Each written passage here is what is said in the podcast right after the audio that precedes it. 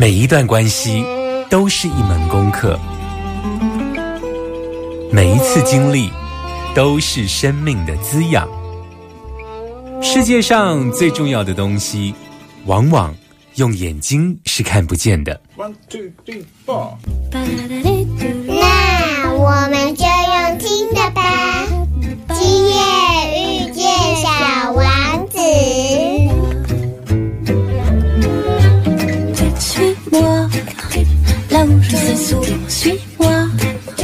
Et si je suis pas, suis-moi, là où je suis libre.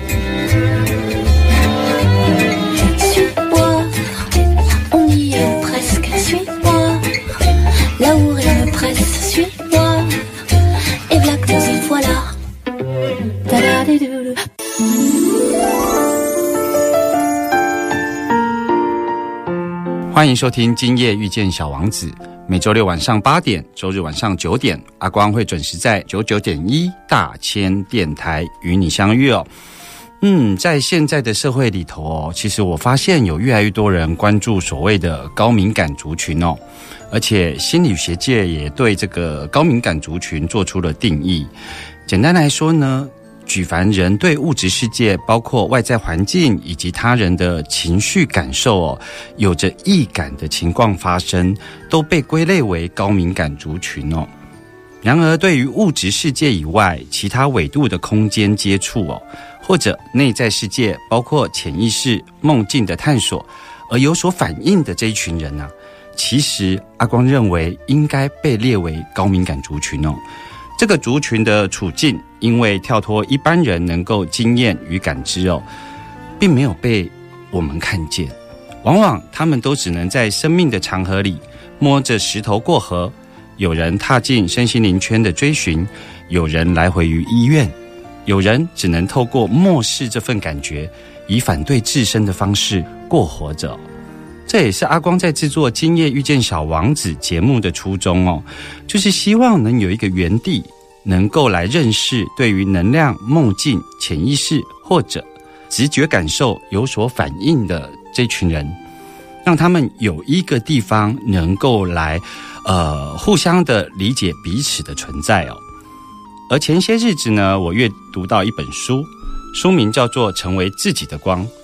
听众朋友对这句话应该不陌生哦，尤其是阿光的脸友应该非常的熟悉哦，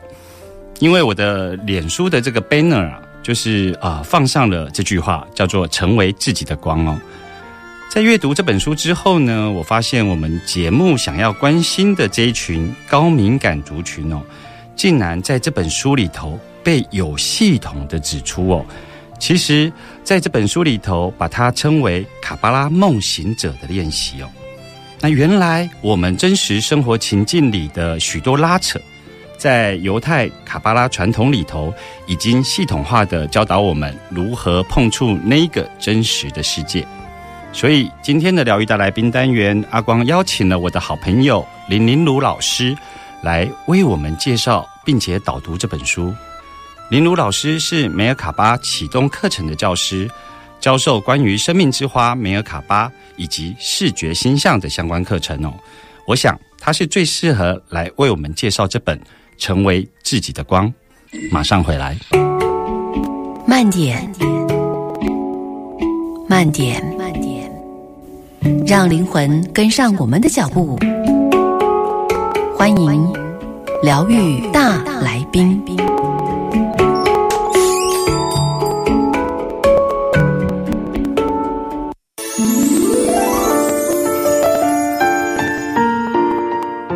欢迎继续回来，今夜遇见小王子哦。在今天的疗愈大来宾单元呢，阿光为大家邀请到了林林如老师。Hello，林如好。阿光好，还有各位听众，大家好。今天呢，邀请你来帮我们导读，并且介绍这本书哦，成为自己的光哦。那阿光一开始想要问一下林如老师，就是说这本书里头有提到啊，就是所谓的这个世界啊，就是我们现在所经验到的这个物质世界以外啊，其实还有另外一个更趋于真实的世界，是我们比较少去碰触到的。或许有时候我们可能会感觉到，但是呃，我们好像很习惯去把它否定掉哦。那如果站在一个比较完整的认识呢，其实。我这个提问其实是不落入二元，也就是说，我也不否定我现在所经验到的物质世界，但我想要去探索另外那一个世界的可能性哦。那因为我们的习性上容易否定另外一个世界，因为那让我们看起来比较理性，然后比较能够在这个社会上生存下来哦。所以有没有什么例子可以让我们知道说另外那个世界的存在呢？这是一个很大的问题哦。是，那但是它其实也是一个关键，因为我们现在在的这个世界呢是很束缚很多的。嗯，然后如果你完全按照这个世界的这些规矩或者是制约的这些条件去走，你会很像活在牢笼里、监狱里，你是会很不自由。那可是进入另外一个世界呢，又太过自由。因为你可以想象，你可以去感觉，然后那个自由很多人没有办法去 handle，没有办法去承受，那就会觉得说好像很虚幻，不知道是真是假。我看到的我会不会是疯了，或者是说，哎，别人会不会觉得我疯了？这样，所以大家会很害怕去谈或去碰触。嗯，但是如果我绕一下，讲到提到一下这个《金刚经》，讲说一切有为法，如梦幻泡影，如露亦如电，应作如是观。他认为一切都是幻象，嗯，那而且这些幻象像是电，像是露露珠，嗯，意思就是它是很短暂的，对。但既然它是短暂的，意思它不永恒的话，事实上大家应该要开心，因为一切都可以改变，嗯，因为它只是一种像，所以反而我们在这个人世间的那种固执，这是自己造成的。我认为一定要这样，这是我认为，这是我的内在、我的心智、我的信念，认为我一定要这样。其实很多生活的问题是这样创造出来的。嗯，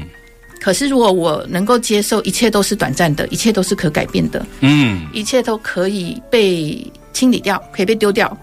所以我就有无限的可能性，我可以改变。所以我们在这条路的修炼上面，利用这种图像语言，视觉形象是一种内在图像的语言，而且这个图像语言是我们生下来每个人都有。嗯，就你不用害怕说，哎呀，那个还要重新学，不是？我们这个过程比较像是你重新回忆起你小时候就具备的一种天分。嗯，每个人都有，只是在这种很左脑的教育系统，这种很逻辑的、理性的这些思维的教育系统，好里面好像把这个天分盖住了。嗯，那如果说大家可以去感知到另外一个世界。最开始你可以从身体去感知，嗯，就像你身体，你的手放到火炉边，你会感觉到那个热，但是那个热你看不见，嗯，可是我们会知道说，哦，那个叫做能量，因为可能中学的理化课本这样告诉我们说，能量。那我们现在大家都同意，因为全部的教育系统里面都有谈说，哦，热能是一种能，嗯，可是这个能量还有很多不同的形式的存在，对。那我们感知的最好的一个东西就是我们的身体。那我们的身体除了热能之外，还可以感觉到什么样的能呢？这个就是一个需要去修炼的东西，因为我们身体被钝化了。所以，我们如果说很注重身体自己的照顾，然后开始变敏感，可以开始去感知另外一个世界，它就不是好像觉得会不会是我幻想出来的。如果它变成一种具体的能量，比如说我举例有有些能量的靠近，它会很像电磁波，嗯，所以它会有那种滋滋滋滋那种感觉，嗯。但是有些能量靠近是很冷的，嗯，像我们在那个提华纳库那个神庙，嗯，那一天我自己睡在客厅的时候，就一个很很冷的能量从我的左手窜进来，嗯，那个是很冰很冰的那一种，是。但是有些时候，如果你接触到比如说神性的能量，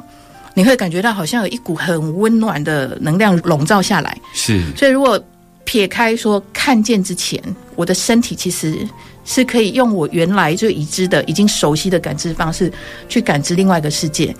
那下一步就变成我怎么知道那个是什么？好像我内在需要一个翻译的系统。嗯嗯。我现在这个很温热的能量下来，它到底是谁？是什么？然后这个很冷的、很冰的能量进来，它是什么？然后这个电磁能量在那边滋滋滋，很高频的在那边尖叫的那个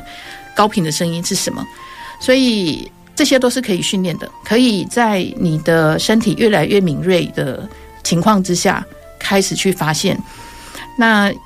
这个过程呢，就像刚刚讲的，他本来天生就有这个能力，嗯，但是我们在进行的这个过程，一开始有很多的所谓的清理的练习哦。这个清理就是要把你那个你的天分盖住的那些东西呢，把它掀开来。把一些限制把它掀开来。限制也有，那我通常把它叫做垃圾垃圾，嗯嗯，嗯因为我们待会可能会谈更多的，就是说这个梦醒的训练是一种进入潜意识的。嗯嗯，那我们在进入潜意识，就很像是我到了海边，我用了个钓竿，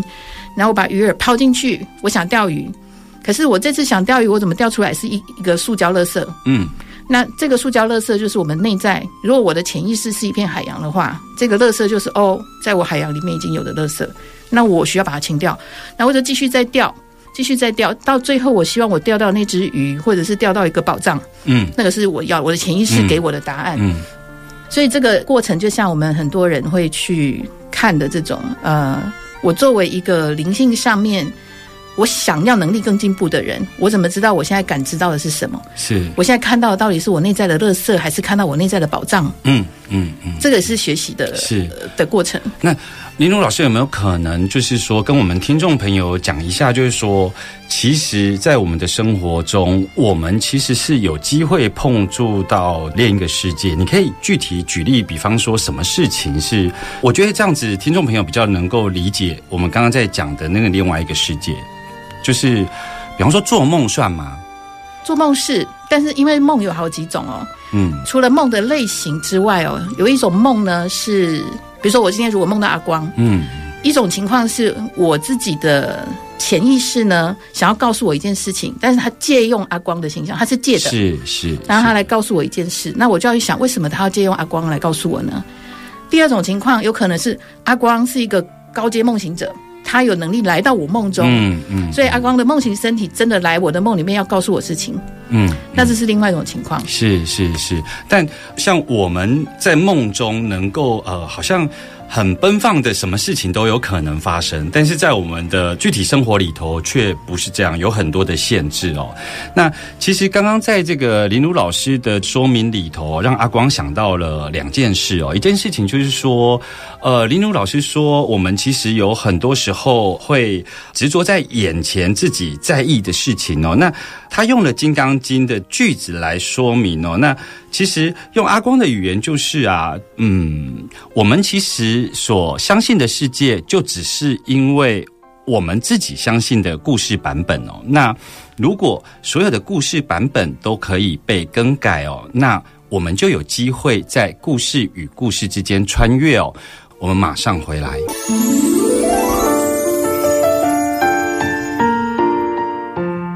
欢迎继续回来疗愈大来宾单元哦。那紧接着呢，我其实也想要问一下林如老师哦，就是说，呃，我们行走在这个世上啊，嗯，我们对于另外那一个世界啊所提供的这些丰富的讯息啊，其实，因为我们生活在这个世界上，它可能高举理性啊、科学啊，甚至只是为了我们自己生存上的安全感哦，所以我们会呃很自然而然或轻而易举的选择否定另外一个世界的存在哦。那刚刚呢，在访问中，呃，你其实有跟我们提到具体的揭开了这个面纱哦，但我在想哦，就是说，当我们在感知另外那个世界的时候啊，从知道它存在到真正相信到它存在这件事情，它其实是有一个门槛的差别。在你的经验里头，要真正相信到它的存在，是需要一个密契经验吗？还是它需要一个非常大的撞击呢？呃，的确是哦，因为这个撞击本身它会产，这是一种生命过程，就是你们在某个生命阶段遇到一些很奇妙的事情，让它变成你想要去找答案的一个动力。嗯那因为这个找答案的过程，你开始发现说，这个感知到底是怎么一回事，你开始去一步一步越来越深入哦。我自己是有很多的经验哦，但是我比较想要用学生在发生的一个案例来说。嗯前一阵子有一个学生在课堂上，他就突然问说：“我忘记他怎么起头。”他问说：“哎，老师，我在坟墓拍了一个照片给我爸爸看，这样是好还是不好？”我就说：“你为什么要 在坟墓拍照片呢？”那他就说：“因因为他其实是先买了一个墓地，有点像说我选了一个好的地方，然后想要给爸爸看这样。嗯，我就说：“你爸又不会看风水，那你给他看有什么用处呢？”嗯嗯然后他就有点沉默无语，然后我就突然感觉到同学里面有一点那种冻结的那种气氛的感觉。那我大概知道说他们可能心里害怕了，嗯因为我提到说一个照片很像是一个窗口。那当我看了这个照片的时候，我有可能去感知到那个地方怎么样。那他又不是拍说他自己买的那一块，他是拍一整片，拍到很多别人的坟墓。嗯嗯那所以他们大家都同时课堂上学生全部沉默的时候，我就知道说应该要告诉他们另外一件事情了，告诉他们说，我们来想一下什么叫做阿飘嗯，这件事。那其实我们在这本书的最后有谈到情绪这个大的主题哦。是那可是你回头看看我们这个传奇里面这些阿飘相关的故事，嗯不然就是有什么遗憾啦，不然就是有什么怨恨的事情不想放下啦，就在那边纠缠谁谁谁啦。对，你会发现故事里面在描述的那个阿飘，好像都有很多的，不管是愤怒啦、悲伤啦，各式各样的情绪。嗯那的确，阿飘们的确是，比如说，本来他肉身消亡之后，他应该他的灵魂要继续下一站的旅程嘛。对，那为什么他们留恋在这里飘啊飘没有走呢？嗯就是因为这些情绪就像是铅块一样绑在他们脚上，他们走不了，嗯他放不下。那所以我就跟同学讲到，你们看待这些人，你应该要看待他们就像是迷路的灵魂，嗯嗯因为他不知道怎么去下一站。嗯他也许有一点想去，可是他的愤怒太大了，或他有一点想去，可是他的怨恨太大了。嗯他那个怨恨大于他真的想要去下一站的那个愿望的时候，他就留下了他过去的形体那个样子，嗯嗯然后留在这边飘来飘去的。嗯。可是如果你看到你遇到，比如说你要是在坟墓时你遇到，你有这个学习，你的身体越来越敏感，你遇到了，你该怎么办呢？如果你有能力帮助他们，其实没有很难哦，就是你邀请他的他的信仰里面的神跟佛，嗯嗯嗯就带他们去西方的净土。那如果说你没有能力，你就直接用你的意念告诉他你没有能力，请他去找别人帮助你。嗯但是最重要的是，你要用慈悲心去看待，你真的看待他，知道说他是一个迷路的灵魂，他是需要帮助的，他其实是很无助，他有时候可能现很凶的相给你看，要吓你。嗯但是大部分呢，当你理解他的时候，你会发现他可能哭了起来，看起来很可怜的样子。嗯那所以你的慈悲心，它就会变成是真正的看待这些阿飘们的嗯一个基准点，嗯才是真正的一个位置。那当我讲完到这里，有一个学生，他本来在我们前面在讲说，哦，那个照片像一个窗户的时候，他其实他事后分享，他说他感觉好像一股很冷的那种感觉窜过来自己的身体，身体都缩起来了。可是当我跟他解释到说慈悲心这件事情，他也真正理解而且接受这件事情，对吼，他们很可怜，我们要要对他们要慈悲心。那个时候他的能量场又扩展开来，他觉得那一股很冷的能量又退走了。嗯，他可能视觉上没有看到谁哪个阿飘来，可是他的身体敏感到那种冷跟热的来跟去，他有已经很清楚的感觉，他知道说，哦，我感觉到的是真的。嗯，是，所以等于是说，当他跟你讲他拍了照，其实整个班上的那个气氛，你其实是可以观察到，好像忽然之间凝结了。其实那个就是光这个描述就已经很清楚知道，大家其实共同经验到了那个世界哦。只是说你在呃这个课堂上带领的时候，你知道这一个部分必须要做一些转化，所以你你去切我们对阿飘的认识，或我们意识意念上对阿飘的认识去做转化。那我想要紧接着问，就是说，那好，那我们经验到了另外一个纬度空间的存在哦，那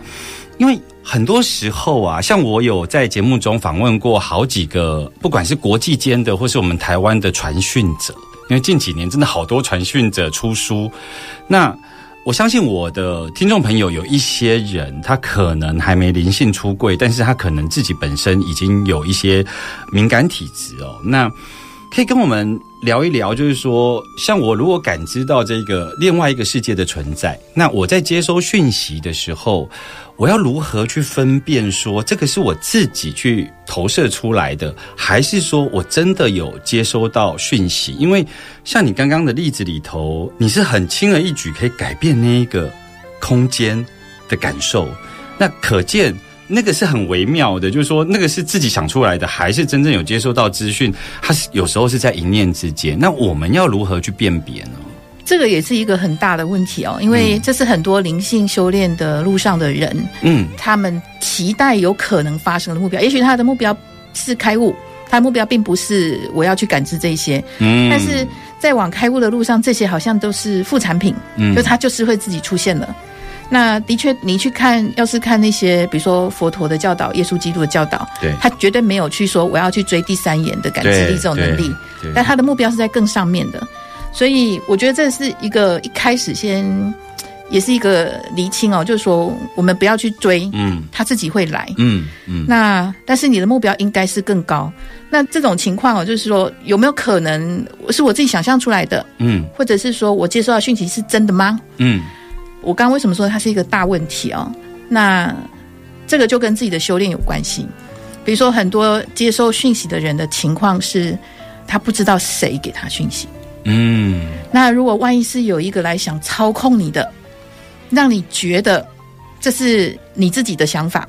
这种我前一阵子经历过。我在生一场很奇特、奇怪的病的前几天，嗯我那时候就在想一件事情，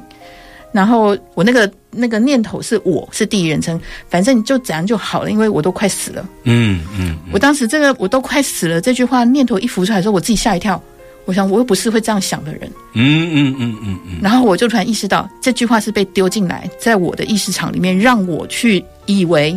我快死了。嗯嗯它是一种好像他们的策略，他想要影响我。嗯那这个时候就是要分辨，立即的分辨是重要一件事情。我现在说到这句话，到底是我的还是是外来的？那如果是我的话，是我自己内在非常清楚的声音，来自我内在那种光的特质，那种最精髓的部分的声音，还是是我的潜意识海洋里面的那种垃圾的声音？嗯嗯有可能是我的情绪哦。我举个例子，我有一个曾经遇到一个情况，就是有一个学生，他是那种天生的敏感体质，嗯。他现在也还很年轻，对。然后他天生能够去做的这种阅读别人的看不见的资料的能力是很强的，可是他从小也跟妈妈的情感不好，嗯。那有时候很多的过程很很挑战他啦。然后有一次，就我跟他在相处的过程当中，我的行为举止让他想起了他妈妈。嗯于是呢，他对我的情绪突然就很很爆发、很爆炸，就是开始很抗拒。嗯嗯那如果叫他这样子的情况来解读我的什么什么资料的话，他们就不会准确了，嗯嗯因为他把他对妈妈的情绪投射在我身上。对但是如果他没有看到这一点，没有去清理掉这个情绪的话，他遇到类似的人，就是妈妈特质的人，让他想起他的妈妈的特质的人，他的解读可能都会偏差掉。嗯嗯嗯所以我们在接收讯息这件事情上，它有可能会穿插出现。有时候我收到很真实的，有些收到那种被影响的。那这被影响有可能是我内在的影响，或者是外来那种外力的影响都会有。那所以这是个大问题，就是因为你在这条学习的路上，你要不断的去验证。嗯如果我收到这个讯息，我要先保持中立跟客观，我不要很急着就是好赶快讲出来。然后我自己认识到的这种，他们修越久的，接收能力越好的，他们越保守。那这个保守的目的之一是他想要看看是不是真的会验证。嗯嗯那所以像我有一群朋友，我们常常一起出去玩。有一次我们出去的六个人里面，可能有四个都有特殊的这种接收能力。嗯那我们可能到了一个地方收到什么，我们就会彼此互相验证。对你看到什么，我看到是什么。对然后我们不会说，哎，我看到我立刻就说出来，因为就像你刚刚讲，我会不会是我自己什么什么投射出来？对那如果是好的投射，那就好了。可是如果万一是坏的投射呢？对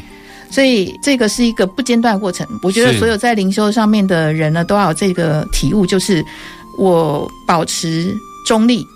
客观，但是我不断的接收，就像卡巴拉这个字一样接收。那可是我也要很能够去养成验证的习惯。我验证我所看到的画面，它到底有没有最后实现，嗯还是它一直停留在我只能够谈，它没有显化到这个实相世界里面。是，不过就像我在节目中曾经鼓励过这一群高敏感族群的朋友啊，就是说，我认为有关于另外那个世界的探索，有一个非常呃基本的态度，就是诚实啦。就是说，其实我们也不是说要让自己看起来像什么。或者是说要让自己好像变成大师啊，或什么，就是说那个诚实是我希望他们能够，包括说，哎，对于能量的感觉，他们可能有自己感受上，而不是去模仿别人说现在感觉很温暖，现在感觉好像麻麻的，好像你就必须要。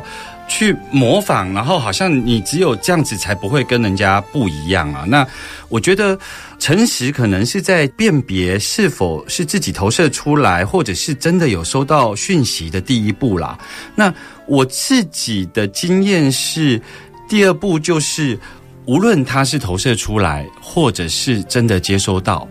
那都是你应该去经历。因为如果是自己投射出来的。那也是自己要去穿越的。那如果你真正接收到的，也是你要去理解这一份讯息。所以，我倒觉得，虽然我做了这样的提问。但我我认为以自己的心念为主体，然后诚实的面对哦，不二元对立的去看这件事情，我觉得就像林如老师提到的，或许我们可以放慢脚步，然后来呃试着理解啊这个讯息后来来到这个物质界里头，它是怎么样显化的。回来之后呢，我要持续的来请林如老师跟我们聊聊这一本书哦。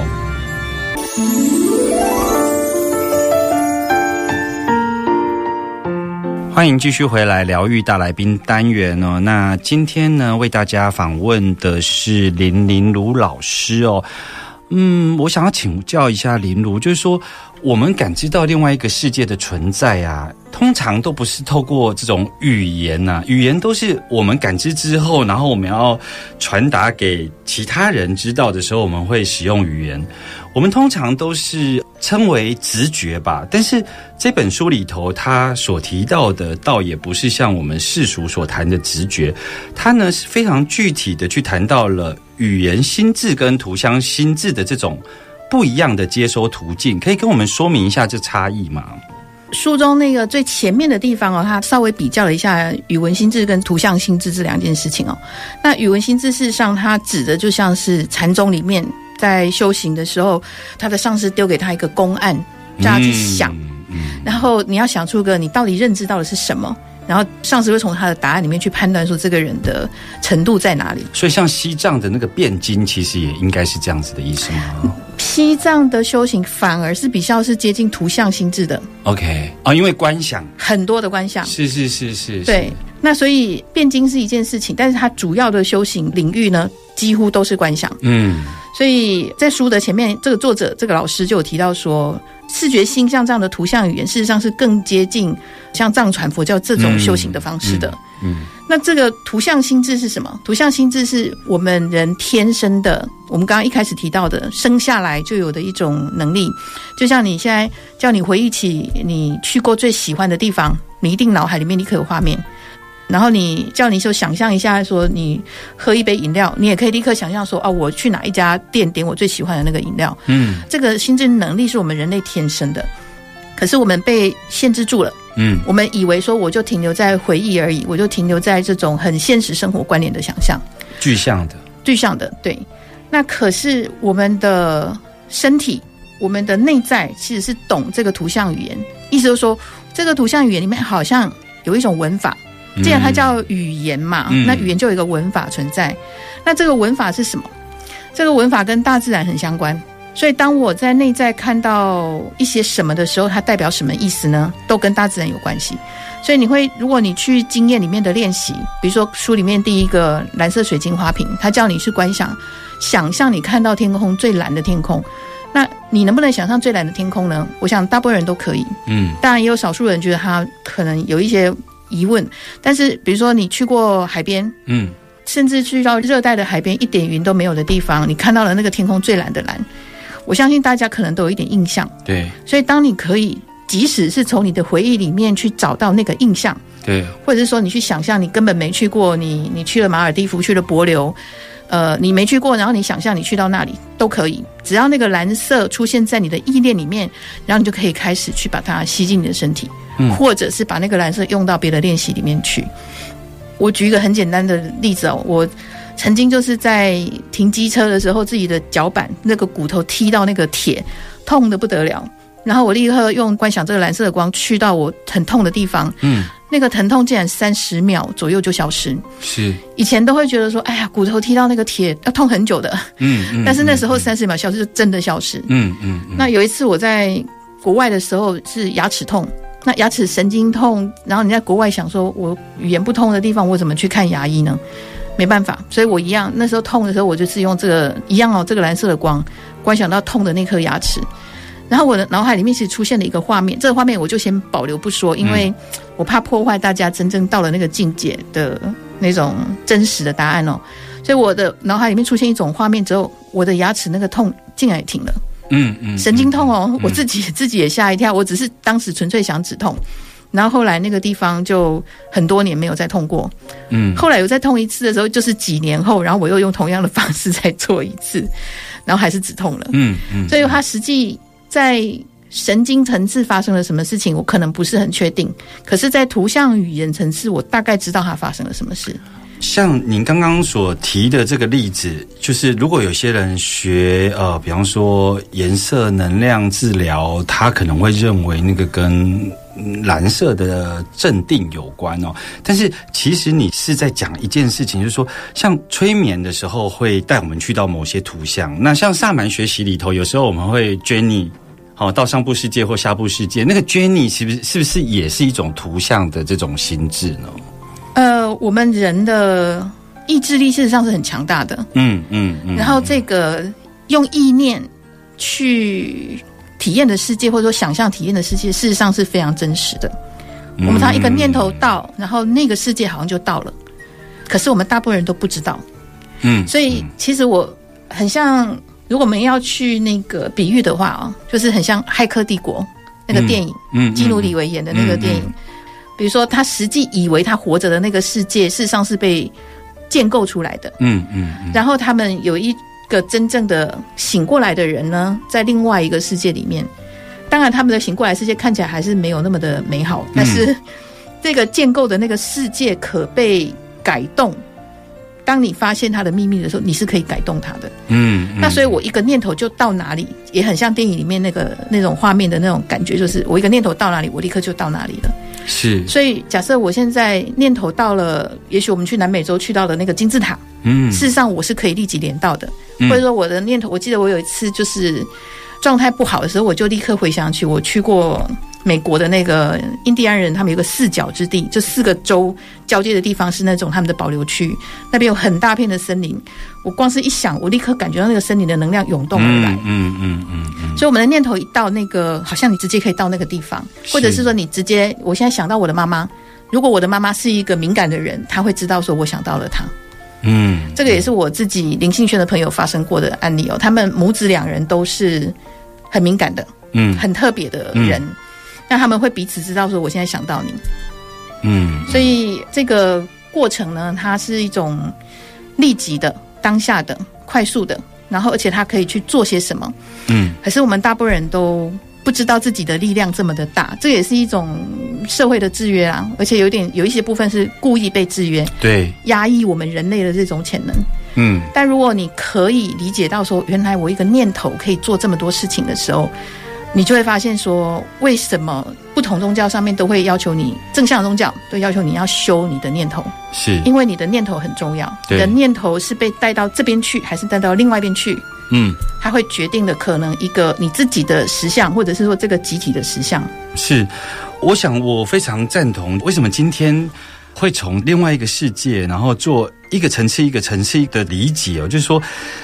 我为什么做这样子的一个访纲的安排？其实是因为我非常相信我们是有计划的被阻扰去接触到那个世界啊。因为举例来说，我们所有的小朋友的玩具啊，其实都非常具象，就是说这个就叫芭比娃娃，它不可能成为别的了。所以我觉得有一些包括华德福体系的一些学校，他们现在就是七岁以下在玩的娃娃是没有脸的，就是他没有五官的，他可以是今天下午玩的时候，他可以当爸爸。然后明天玩的时候，他透过他的想象力去填充，所以我觉得这个也是为什么我们有时候我们的教育系统里头其实是带我们好像很符合这个社会上所期待的，但。同时，它其实也给我们很多的限制哦。不过今天因为时间的关系哦，但这一本书呢，成为自己的光里头还有非常多重要的观念，所以呃，下个礼拜我还是持续的邀请林如老师来上阿光的节目哦。在这个节目的最后。听众朋友都已经习惯阿光会用《小王子》的一个金句来作为结尾，但今天呢，让小王子休息一下哦。我们来听莎士比亚的金句哦，在他的《仲夏夜之梦》的对白里头有一句话哦，就是诗人的眼睛在神奇的狂放的一转中，便能从天上看到地下，从人间看到天堂，想象会把不知名的事物。用一种形式呈现出来，诗人的笔能够赋予如实的形状，并且给予虚无之物居所以及名字。我们下周见喽，拜拜。